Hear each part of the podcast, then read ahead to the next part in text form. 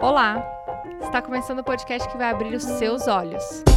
Eu sou a Aline Hack, a pesquisadora do direito que adora problematizar.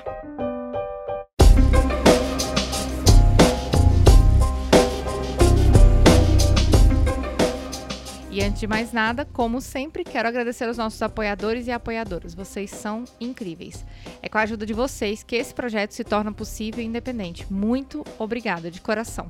E para você que ainda não apoia o Olhares e quer ajudar a gente, é só entrar lá no padrim.com.br barra Olhares e escolher uma cota. A partir de R$ reais você já ajuda muito a gente e ainda recebe quinzenalmente uma newsletter feminista feita pela nossa colaboradora, a jornalista Nayara Machado. Você também pode ajudar a gente de outras formas, indicando a gente para aquela pessoa que você sabe que vai gostar do nosso conteúdo. Assim, a gente espalha ainda mais a palavra do feminismo. E falando em conteúdo, no nosso site Além dos episódios, você encontra textos sobre feminismo, sociedade, direitos e um monte de outros assuntos importantes voltados para homens e mulheres. Toda semana tem coisa nova, entra lá, olharespodcast.com.br. E siga também a gente nas redes, estamos em todas como Olhares Podcast. Vamos construir juntas um feminismo mais igualitário, justo e plural? Siga as hashtags Mulheres Podcasters, LGBT Podcasters, Podosfera Negra e podcasters PCDs e conheça as vozes que precisam ser escutadas nesta mídia tão amada que é o podcast. Agora chega de recadinho, vamos para o episódio?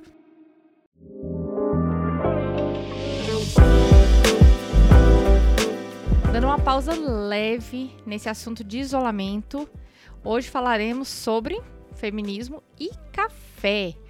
Pode parecer que nós estamos fugindo um pouco do assunto da quarentena, mas o fato é que o coronavírus afetou muito a vida de mulheres do campo e famílias produtoras de café nesses tempos. Falar de café envolve se debruçar um pouco sobre questões sociais, história, nos ajuda a entender a política no curso dos anos. Nós tentamos de verdade trazer um pouquinho disso no episódio, porque o tempo é curto, né, gente? Mas, como feministas, questionar o papel da mulher dentro desses espaços também é muito importante.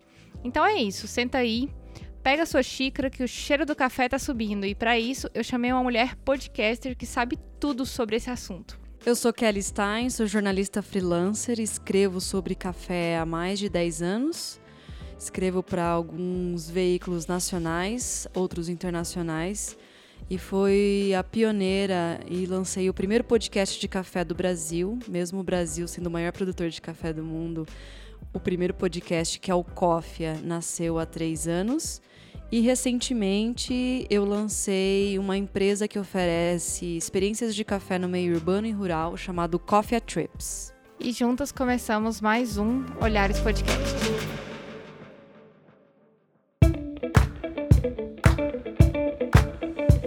Kelly, que prazer ter você aqui no Olhares. A gente, para quem não sabe, a gente se conheceu na Campus Party no ano de 2019, no painel sobre podcast, né, Kelly? Foi muito bacana. Foi podcast de jornalismo, né? Foi, você estava falando sobre podcast de jornalismo e eu estava falando sobre podcast de impacto social. E querendo ou não, os nossos podcasts têm muitos valores parecidos. A gente também é, acabou percebendo que temos valores muito parecidos aí no conteúdo que a gente quer produzir, né?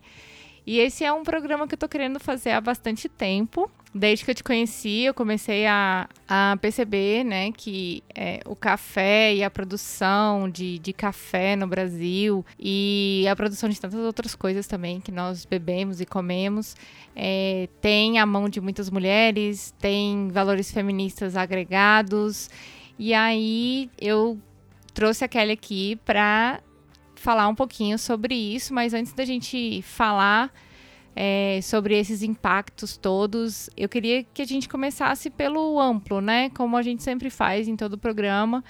Então, já que a gente está aqui para falar um pouquinho sobre café, eu queria que você trouxesse para gente como é que está o panorama do, da produção de café no Brasil, é, quem são os maiores produtores de café, quais são as melhores regiões. É, fala para gente um pouquinho sobre esse conhecimento aí de 10 anos é, de experiência para a gente ter um pouquinho desse sabor de café aí no início do nosso programa. Bom, primeiramente é realmente um prazer estar aqui. Parabéns pelo seu trabalho. Você tem aberto os meus olhos, principalmente dando um olhar feminista para tudo que isso que a gente passou e ainda vai passar com o coronavírus. Parabéns. É, gosto muito do seu podcast e nunca imaginei que eu estaria nele, né? Porque geralmente o pessoal pensa que café é coisa de hipster ou de coisa da vovó, não tem meio termo. Então, falar sobre feminismo, sobre impacto social usando o café é um sonho antigo meu. No meu podcast, eu digo, eu não sou barista, eu não sou especialista, nem degustadora profissional. A minha profissão é, eu sou jornalista. Então, a minha área de atuação é comunicação e eu vi no café uma desculpa para eu fazer a revolução, seja social, econômica, de abrir os olhos. E é disso que a gente vai falar. Então, se fosse só para falar de produção, a gente ficaria aqui até amanhã. Você me, me corta. Dando um panorama né, breve. É, quando eu falo que eu escrevo só sobre café, às vezes eu escrevo sobre gastronomia também, mas é mais café. Há 10 anos o pessoal olha para minha cara e fala: Nossa, mas tem assunto? É o que mais tem, porque é, os processos porteira para dentro e porteira para fora são inúmeros, exigem muita tecnologia, organização e são bem complexos, né? E conseguir misturar essa coisa de social nessa coisa técnica ou até glamourizada do café é uma satisfação enorme. Vamos aos números gerais. O Brasil, ele é o maior produtor de café do mundo. E como é uma safra bienal, ou seja, um ano as plantas produzem menos e outro ano elas produzem mais. Então, 2020 é o ano do recorde de que estão as expectativas, né, das plantas produzirem muitos frutos e é a colheita que está todo mundo em xeque, porque não sabe como que vai ser é, diante da, dessa crise da pandemia. O segundo maior país produtor vem Vietnã com robustas é, e o, a Colômbia também. O Brasil ele investe hoje ele é além de ter muito espaço, né? A gente sabe que o agro é bem poderoso aqui no Brasil e no café tem uma peculiaridade porque nós investimos em ciência e inovação há mais de 132 anos. Então, ainda quando a gente ainda era colônia, o imperador já estava investindo em ciência. Na época era produtividade e controle de doenças e pragas. E isso é por isso que temos esse status de maior produtores. Você falando aí, eu me lembrando é, das aulas de história, né? Que, que nós brasileiros e brasileiras temos uma relação muito grande com a produção de café dentro da nossa história, né? Daí porque a gente usualmente toma essa bebida todos os dias, né? Essa bebida faz parte do nosso cotidiano. E junto com essa história também tem todos todos os fatos que envolveram a história, né? Que é o processo de colonização, é o processo de escravização dos corpos, é, de silenciamento, de apagamento de culturas. Aqui no Brasil a gente sabe que muitas dessas marcas ainda não foram completamente curadas e e eu queria saber de você o é, que, que a gente pode falar sobre a produção do café em relação às disputas, né? Queria que você trouxesse um pouquinho, porque assim, o café ele é produzido em alta escala, né? E, ou não, você pode me corrigir também. Mas são fazendas que exigem muita mão de obra, né? Eu, o, o, café ele é colhido é, por máquinas, ele é colhido por mãos de pessoas. É, quais são as, os maiores problemas sociais que envolvem é, essa plantação de café até o momento que a gente está passando o nosso café ali na nossa no nosso coador de manhã? É, o produtor, em geral, não só no Brasil, é o elo mais fraco, por falta de conhecimento, é, por às vezes estar bem isolado em suas propriedades, né? Eu vou falar agora do panorama brasileiro e depois eu vou fazer uma extensão para internacional. Então, aqui no Brasil, é, é um país de dimensões continentais. então nós temos vários países dentro das mesmas fronteiras.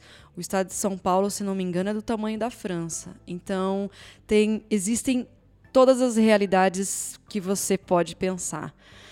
É, e quem geralmente não trabalha com café acha que é os barões, tem a imagem dos barões de café, riqueza e pessoas, funcionários explorados. O que acontece de fato é, existem os ricos do café, esses grandes latifundiários, mas 80% da produção de café no Brasil é feita por agricultura familiar. São propriedades de 2 a 8 hectares.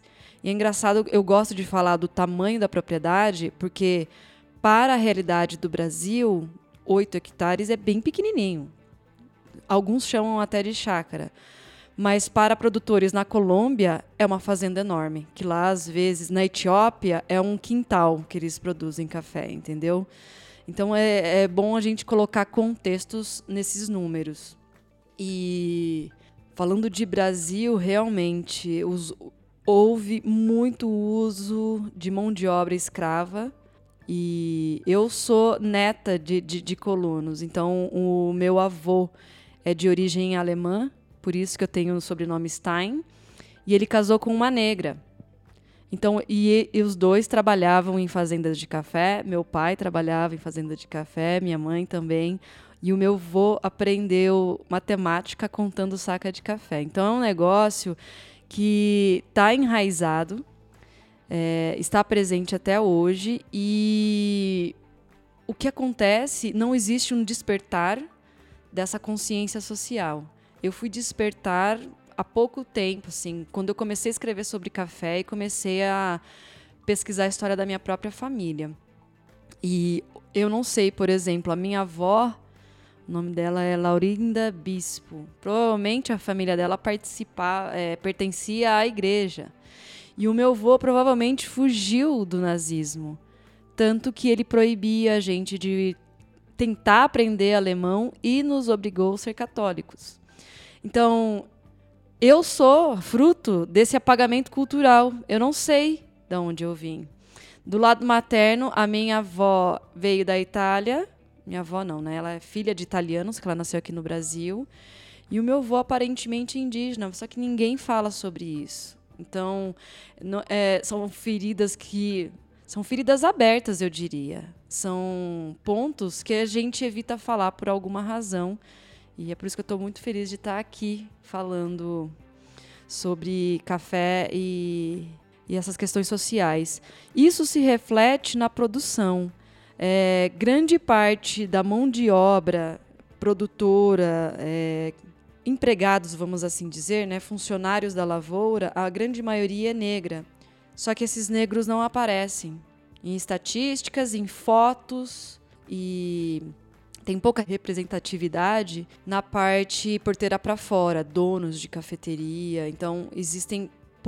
Fala-se pouco. Então, às vezes, eu, eu digo que se a mulher, como se não tem voz, a mulher negra nem aparece. E eu digo isso, eu fiz um episódio com a historiadora Ana Luísa Martins. O nome do episódio lá no Coffee é a História das Mulheres do Café. E ela faz uma analogia muito boa. Historiadores geralmente eles conseguem fazer registros a partir de contratos, recibos, é, certidões de nascimento, de casamento. E quando se fala em café e mulher, não existe esses registros históricos, porque tudo era no nome ou do marido ou do filho mais velho. Então, em termos de documento, essas mulheres do café não existem. Porém, existem é, algumas pinturas que elas aparecem, é, algumas fotos muito antigas. E aí eu gostaria de recomendar, eu sei que a parte de recomendação é lá no fim, mas é só para dar contexto. É, existem dois livros. O primeiro é Ruídos da Memória, de Marina Maluf, e o outro, Os Meus Romanos, Alegrias e Tristezas de uma Educadora Alemã no Brasil. No caso dessa educadora alemã, ela foi contratada pela aristocracia do café na cidade de São Paulo para educar os filhos nos padrões europeus. E ela tinha um diário. E nesse diário ela revela um olhar bem diferente do que temos os contadores de histórias, os historiadores, na sua grande maioria, homens. Então ela fala e vai, por exemplo, quebrando alguns paradigmas. Vou fazer um teste. Aline, qual é a imagem que você tem das baronesas de café? Ai, eu não me lembro de nenhuma. Mas assim, não, de imagem geral, assim, baronesa, ela faz o quê, normalmente, durante o dia dela? Ai, gestão da casa e serviçais na época, assim, acredito que era isso. Olha, você é, é, mais é mais bonitinha a tua imagem. A minha imagem era uma madame que ficava fazendo crochê e cuidando da criadagem da casa. Mas não é bem assim. E nesse diário, Os Meus Romanos, é, mostra é, uma mulher que trabalha muito dentro da casa, na parte de administração, e é uma mulher solitária, porque os maridos, durante a colheita, se enfiam na, uh, no mato, no cafezal, e quando acaba a colheita, eles viajavam dias, talvez meses, para Santos para vender o café. Então é uma mulher que tinha um senso de administração não só da casa, mas da lavoura, é, cuidava do bem-estar de todo mundo, inclusive cuidava das roupas é, junto com é, a criadagem, vamos assim dizer, dos escravos, é, fazia, protegia a um, propriedade de possíveis invasões e ainda educava os filhos. Então, esse é um olhar que ninguém tem das baronesas. Ela não é um bibelô. Ela estava ali, às vezes, fazendo o mais grosso desse trabalho e, como sempre, fora dos holofotes. É, essa questão das baronesas eu acho que trouxe, trouxe aquele momento que a gente vê a necessidade de começar a falar sobre as mulheres. Então, a gente falou de uma forma bem superficial, claro, é, para quem quiser conhecer um pouco mais sobre o panorama da, da produção do café e peculiaridades, tem o seu podcast. É, mas eu queria ir mais adentro para a gente falar um pouquinho sobre é, por que, que a gente precisa falar de feminismo no café. Então, é, vamos para o segundo bloco.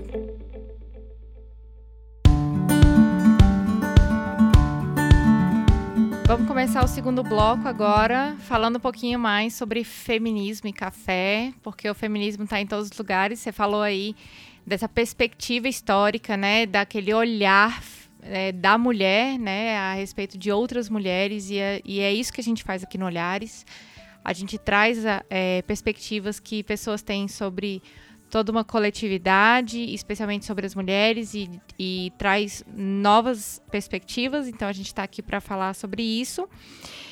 E o que me lembrou você falando é, da bar, das baronesas de café é, foi uma fala de uma palestra da Josiane Cotrim, que ela fala que dentro da produção do café existem ah, mãos de muitas mulheres. Muitas mulheres tocaram aquele café, manusearam, é, ajudaram a torrar, ajudaram a secar e tudo mais. E aí você também falando sobre a, as baronesas, e eu me lembrei muito da minha avó. E, e é interessante como as memórias vêm surgindo na nossa é, na nossa cabeça na medida que a gente vai construindo discursos, né? E eu lembrei da minha avó quando eu era pequena.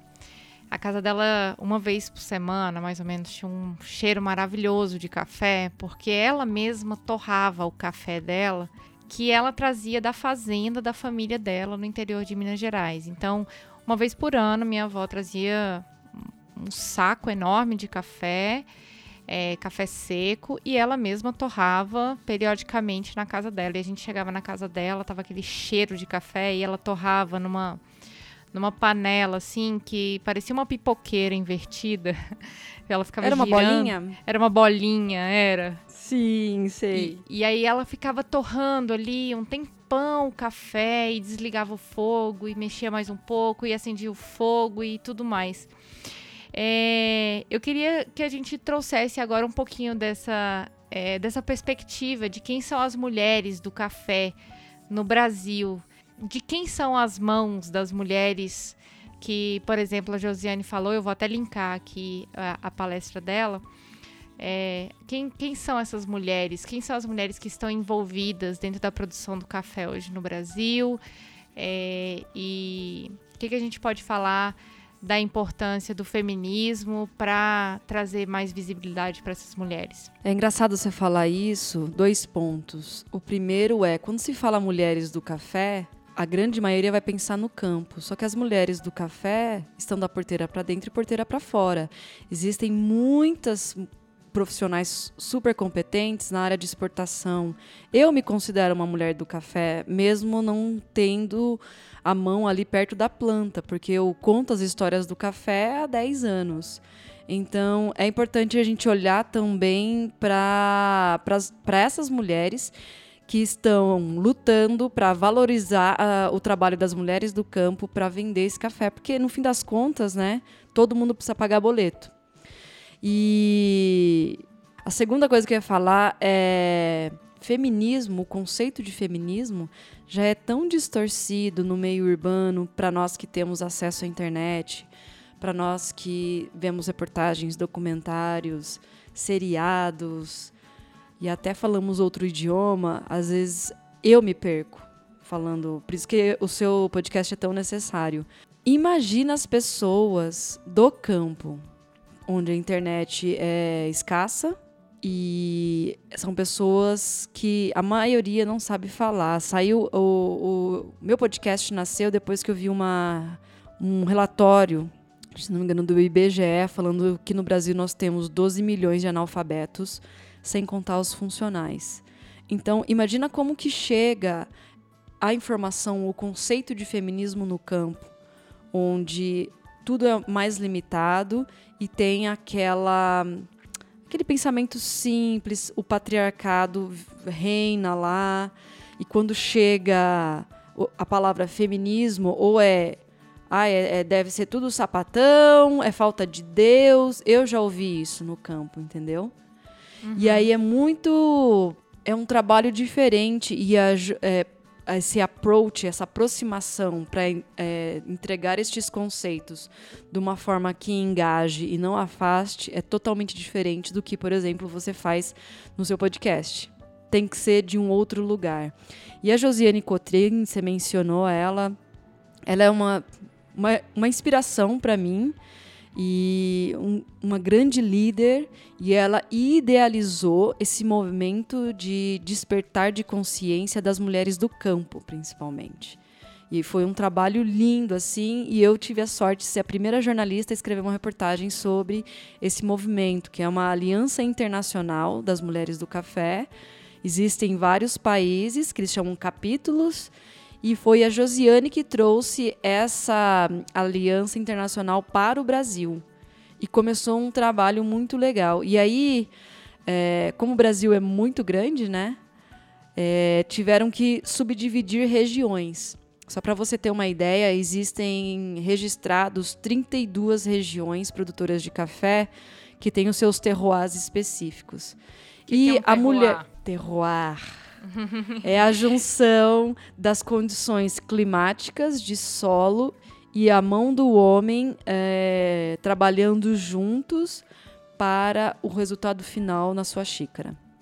Então, por, por exemplo, é, um café da Chapada Diamantina pode vir um pouco mais ácido, com acidez mais acentuada do que um café do interior de Minas Gerais, Mata de Minas, Mantiqueira, assim por diante. E aí, então são mais ou menos 32 regiões. E a mulher lá da Bahia, da Chapada Diamantina, tem prioridades, de, é, problemas bem diferentes da mulher do interior de São Paulo ou da mulher que está produzindo café aí no Goiás. Então, essa aliança se subdividiu em capítulos para que essas células dentro do Brasil ganhassem independência.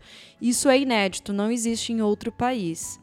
E essa, quem são as mulheres do café? É isso que a Josiane queria responder. Se eu não me engano, é, isso já tem sete anos ou mais, não lembro. É, quem são? Porque ela né, é filho de, filha de produtor também. E aí, o que despertou, na verdade, uma ira, não só nela, mas em mim, em várias mulheres do café, é que o que acontece? Existem instituições internacionais, tipo a Organização Internacional do Café, que fazem relatórios importantes sobre os países produtores E o resultado desses relatórios indicam políticas públicas e políticas é, de apoio e fomento a este café, a, a esses produtores. E saiu é, é, aquela coisa, né? O gringo que acha e escreve e todo, o mundo inteiro toma aquilo como verdade. Foi escrito nesse relatório, se quiser depois eu passo os links para você, toda a bibliografia, que no Brasil é, não existe mulher no café porque a maioria da produção é mecanizada. O que é uma grande mentira. Sendo que 80% da produção é feito por famílias é, agricultura familiar, essa, essa família não tem dinheiro para comprar grandes maquinários para colheita. Então, quem ficou mais indignado e começou a, a brigar e tentar fazer um mapeamento aqui no Brasil de quem são essas mulheres foi a Josiane, quando ela era, eu acho que presidente da IWCA Brasil. Na verdade, a gente pode corrigir com ela depois isso, essa informação.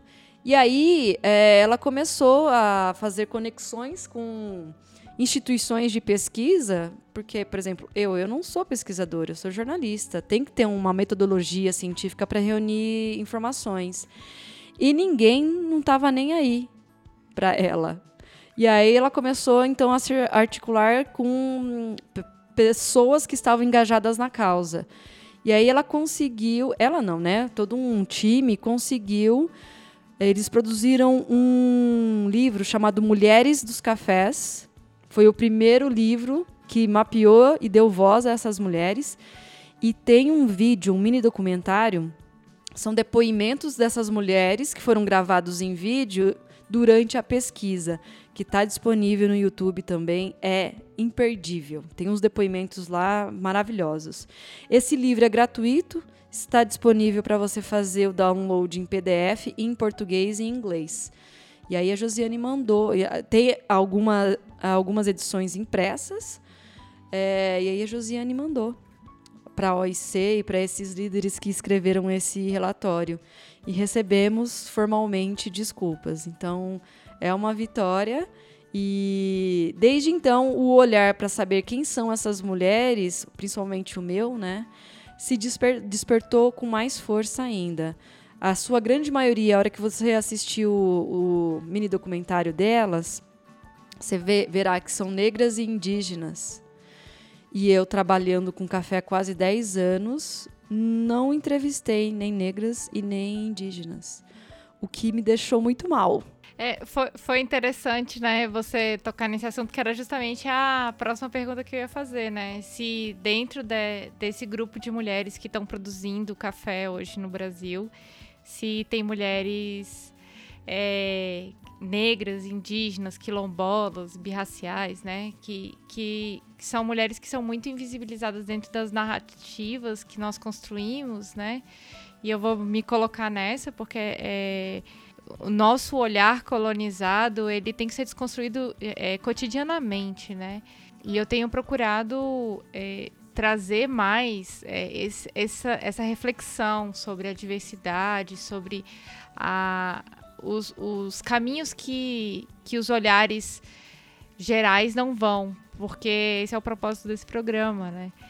E, e, e, realmente, esse ponto também tem se aberto muito e se abriu muito também para mim quando é, nós gravamos o episódio sobre agroecologia, sobre é, a Zona da Mata Mineira, né? Eu tive é, o prazer de estar em contato com mulheres desse, é, desse programa da Zona da Mata, né? Mas eu sei que o trabalho do feminismo e da agroecologia, ele é um, um trabalho no Brasil inteiro, tanto é que é, faixas como Sem Feminismo Não Há Agroecologia é, se tornaram cada vez mais frequentes dentro das manifestações de mulheres, né? E, e outro ponto também que eu também tomei conhecimento é que grandes é, empresas produtoras de café estavam ameaçando territórios de povos tradicionais também, né? Que, que são povos também que estão intimamente ligados à agroecologia e à agrofloresta, né? Então, você vê que existe toda uma disputa de poder desde sempre, né?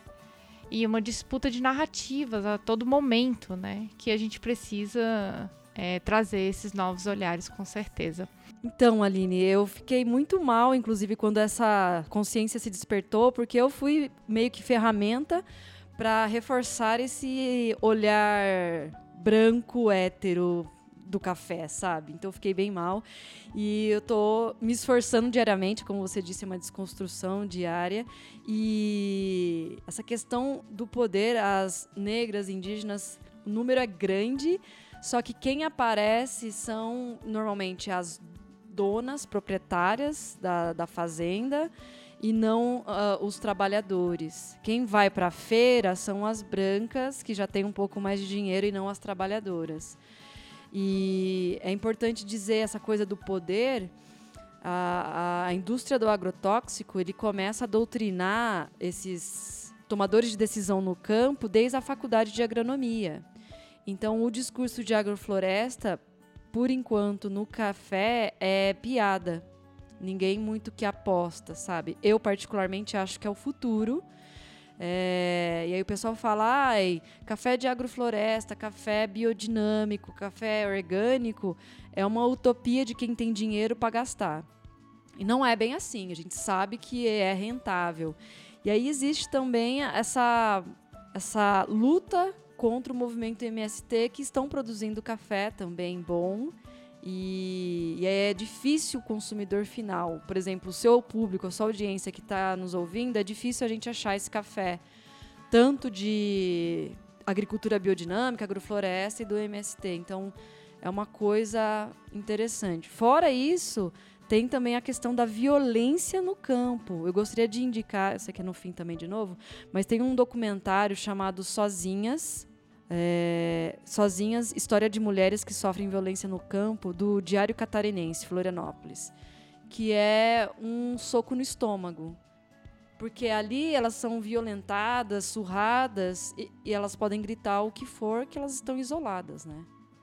Então, é um jeito diferente e que IWCA, que é essa aliança internacional, está é, tá achando meios, é, caminhos para burlar o sistema. Então, por exemplo, existem algumas unidades de educação, tipo o Senar, o CAT, que profissionalizam e qualificam este produtor. E eu sei de um caso em Minas Gerais, acho que Mantiqueira, que é, quem ia dar essa capacitação, por exemplo, como nutrir o solo, como fazer a poda, é, falava, olha, você, para você fazer esse curso gratuito, você tem que trazer a sua esposa. Ah, mas não vou trazer, então você não vai entrar nessa aula, vamos assim dizer. E aí então eles levavam a contragosto a mulher. E, e antes de começar a parte técnica, eles levavam, por exemplo, o delegado explicando que bater na, na mulher é crime e que tem um número de telefone para ser denunciado. É, e às vezes alguém para falar o que, que é DST, e alguém para falar sobre alcoolismo. Então, foi um jeito que eles acharam de trazer o assunto de uma forma leve, sem ser agressiva, e começou a despertar o, a consciência. O que, que, acontecia? O homem ignorava, a mulher entendia e se calava, e os filhos começaram a denunciar.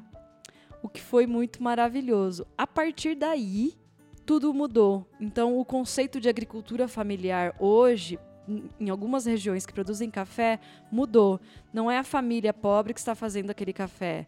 Eles estão entendendo que a propriedade deles é uma pequena empresa. Uma pequena empresa te, se organiza em departamentos e cada departamento tem que ter uma qualificação. Então eles começaram essa desconstrução. Eles estão vendo então o círculo familiar como uma mini empresa, onde até a nova geração está sendo formada com uma outra perspectiva. E isso é bonito de se ver. Mas teve que fazer esse quebra de alguma forma de, uma, de em formato de, digamos assim, cursos técnicos do campo. É, acho que a gente, é, acho que a gente encerrou bem esse segundo bloco para a gente trazer um pouquinho da importância do feminismo para o café, né? Porque não tem como a gente, não tem como a gente desvincular a importância dessas iniciativas de um, de um café que a gente queira produzir, que a gente queira consumir, né? É, a gente sabe que existe responsabilidade social das marcas e dos produtos que nós consumimos e nós sabemos que as pessoas estão mais preocupadas com isso também. Nós sabemos que as mulheres são responsáveis por 60% da decisão sobre compra hoje no Brasil e acho que fora dele também. E a gente saber que a gente está comprando um café de um produtor que não bate numa, na sua esposa e que a sua esposa, a sua companheira, é, trabalha na lavoura, nas mesmas condições, tem, né, que não que não está sujeita a tantas violências, é, torna esse consumo mais consciente também, né, mais humano. E aí, para a gente completar um pouquinho essa, esse assunto, vamos pro terceiro bloco.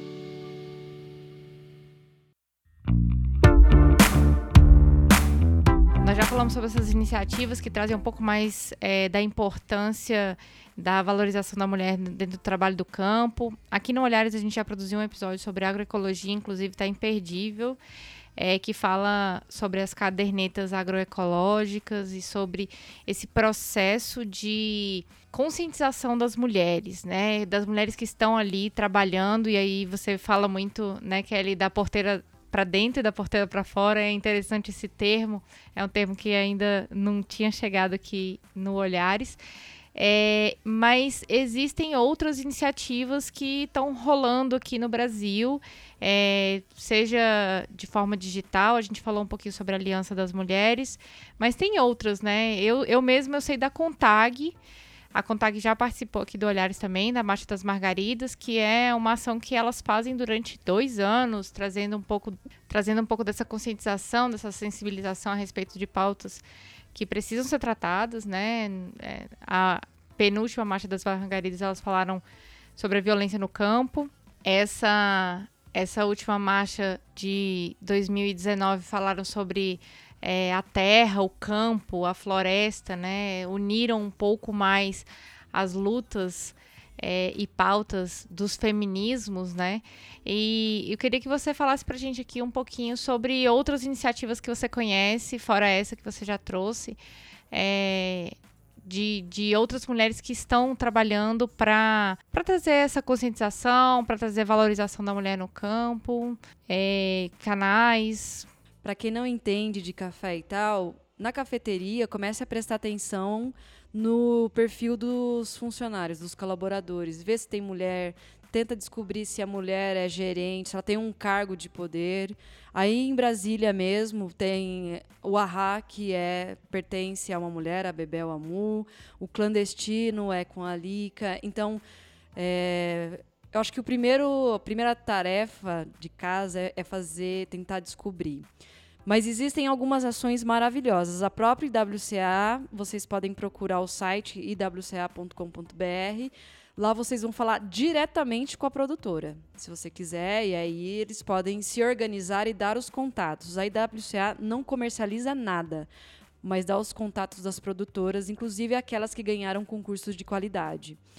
Tem projeto, por exemplo, o projeto Consolida da Fabiola Jungles, que é um, é um coletivo de mulheres, então é a mulher que produz, é uma mulher que torra, e aí tem uma artista fazendo um, uma, um desenho, uma ilustração linda, maravilhosa, que tem a ver com o perfil sensorial ou com a história daquela produtora.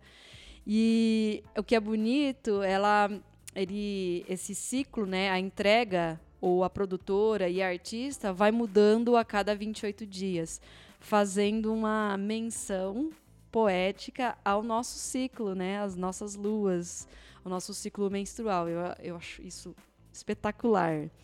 Tem também muitas cientistas brasileiras dedicadas ao café que estão dando um show, não só no Brasil, mas no, mas no mercado internacional, que estão dando muitas aulas, gente. É muito interessante. Então, eu gostaria de indicar os cursos da Fabiana Carvalho, o Instagram dela é The Coffee Sensorium, e da Verônica Belchior.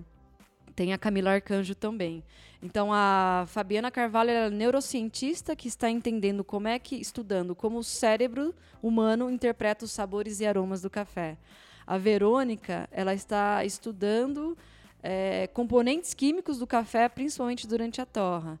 E a Camila também é química e está fazendo uma pesquisa correlacionando essa parte química e cérebro, a percepção do, do, do consumidor, da, da, do ser humano com o café.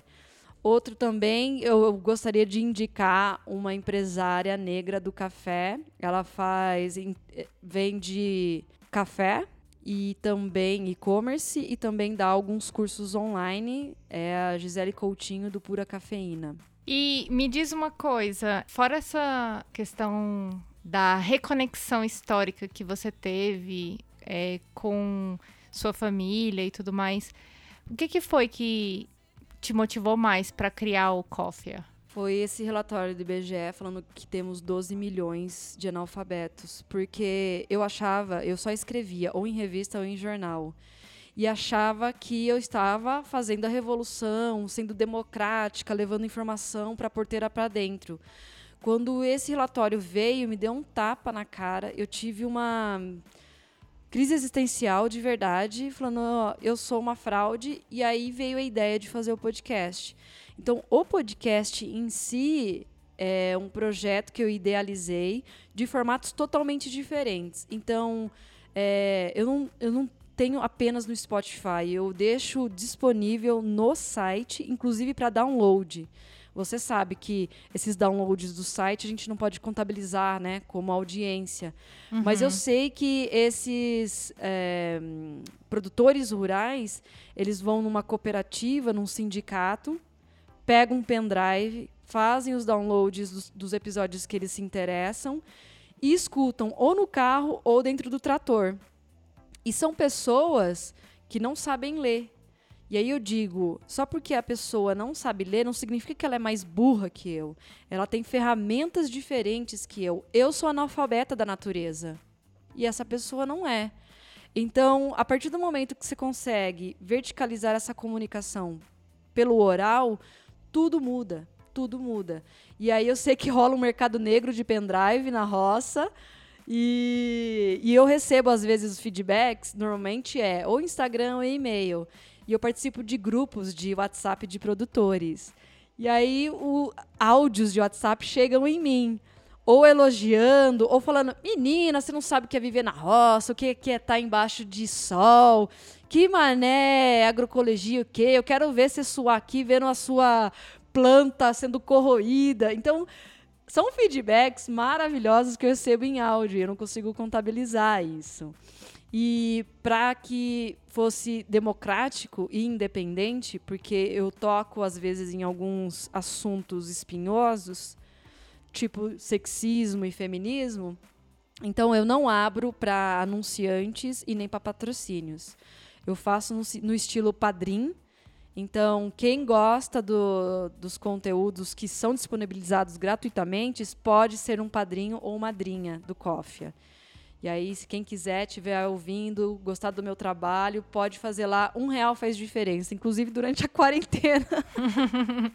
é, o, é, é, interessante, né, Kelly, é, essa relação e essas formas de de democratizar, né? Porque a gente sabe que 30% da população, por exemplo, não tem acesso à internet e a gente tem que ficar pensando em algumas alternativas para para democratizar esse conteúdo de alguma maneira, né? Igual você falou aí das trocas dos pendrives, né? Às vezes alguma pessoa vai lá e, e, e consegue transformar esse áudio num áudio leve, até mesmo para mandar pelo WhatsApp, já vi também. É, esse tipo de, de situação. Vi o WhatsApp na quarentena de posto de saúde fazendo podcast de WhatsApp na época da quarentena, né? Que maravilhoso! Fazendo... Achei, achei assim uma iniciativa incrível e e a gente sabe, né, que a internet é, é, muito mais restrita nesses espaços. Às vezes a pessoa só tem o um pacote de internet suficiente para ouvir um WhatsApp, né? Mas o lance de, de, compartilhar os pendrives também é bem interessante aí, porque ela pode, é, de alguma forma, é, colocar dentro do celular dela, né? Ou algum outro lugar que ela possa ouvir no carro mesmo, porque hoje em dia alguns carros também têm como ouvir pelo pendrive, né? A gente vai, a gente vai criando nossos meios, né? A gente vai levando a, a informação do jeito que a gente pode e eu acho que é desse jeito que a gente vai melhorando mesmo essas relações e abrindo a cabeça de todo mundo. Bem, depois desse, dessa aula de, de café, claro que é, foi só para deixar aquele cheiro de café na casa e aquele, né, aquele gostinho, que a gente sabe que tem muito mais lá no Coffee A. Vamos para o bloco das indicações.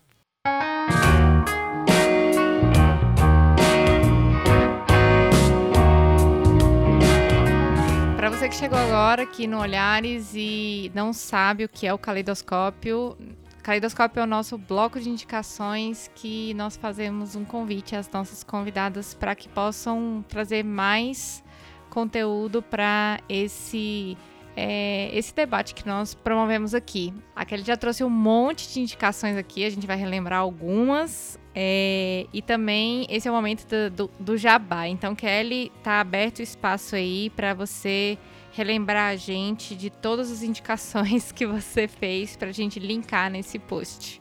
Eba, para quem está se interessando por café, eu sugiro dois livros. O primeiro é Guia do Barista, da Café Editora, que traz conceitos básicos sobre café. E o livro História do Café, de Ana Luísa Martins. O Brasil sendo o maior produtor de café do mundo por décadas, esse é o único livro de história que a gente tem aqui. O outro que e escrito eu... por uma mulher, né? Diga-se de passagem. Maravilhosa e tem episódio gravado com ela, muito legal. O segundo, Os Meus Romanos, Alegrias e Tristezas de uma Educadora Alemã no Brasil e Ruídos da Memória de Marina Maluf. Foram os dois livros que eu indiquei durante esse episódio que, que tem esse olhar da mulher em, em relação à mulher do café no passado. Eu indico o site da IWCA para vocês terem contato diretamente, sem intermediários, com produtoras. O site não vende café, mas eles podem dar o, os contatos dessas produtoras. Indico também o mini documentário Mulheres dos Cafés, que foi produzido pela IWCA também. E também esse documentário sensacional do Diário Catarinense de Flor em Florianópolis, chamado Sozinhas, histórias de mulheres que sofrem violência no campo. E também eu vou indicar o meu podcast, né, gente? o Cófia, ele existe em junho, na colheita ele completa três anos. E, e não estranhe, existem episódios em português e episódios em inglês. Um não é tradução do outro, é, são conteúdos diferentes para públicos diferentes. E também eu recém lancei o Coffee Trips, que é uma empresa que oferece experiências de café no meio urbano e rural em cinco estados brasileiros, só que com a coisa do coronavírus a gente cancelou e congelou todas as ações. Mas assim que puder colocar o pé na estrada, a gente volta com todos os pacotes. Bem, você já fez a maioria das indicações que eu ia fazer, mas eu vou indicar também o PDF lá do e-book da, da IWCA, que é, é nossa, é para abrir muitas cabeças também. E um perfil no Instagram que eu acabei encontrando por acaso, que é o projeto Consolida. E eu acho que traz um pouco mais dessa, dessa realidade, né? O, o projeto, mas também todas essas bibliografias, todas essas é, referências que você já passou aqui pra gente já deram para ter uma noção que café, mulher e feminismo não tem como mais desvincular.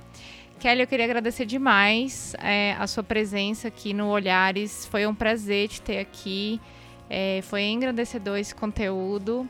E, gente, por favor, vão lá ouvir o Coffee, que é maravilhoso. É, eu acho que é, o podcast podia ter cheiro de café, né? Quando é podcast de café. Já pensou?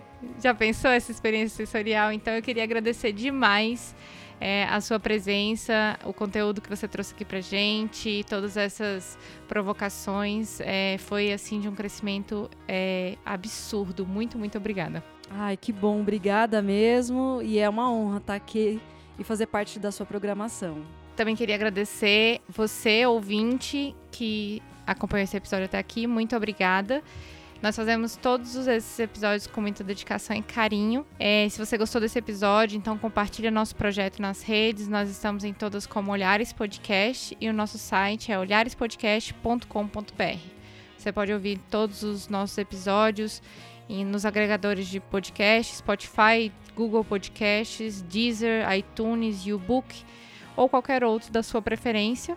Se você quiser ouvir mais mulheres, siga a hashtag Mulheres Podcast e conheça o trabalho das mulheres nos mais diversos temas. Olhares Podcast. Só de ouvir, dá para ver que é diferente. Obrigada, pessoal.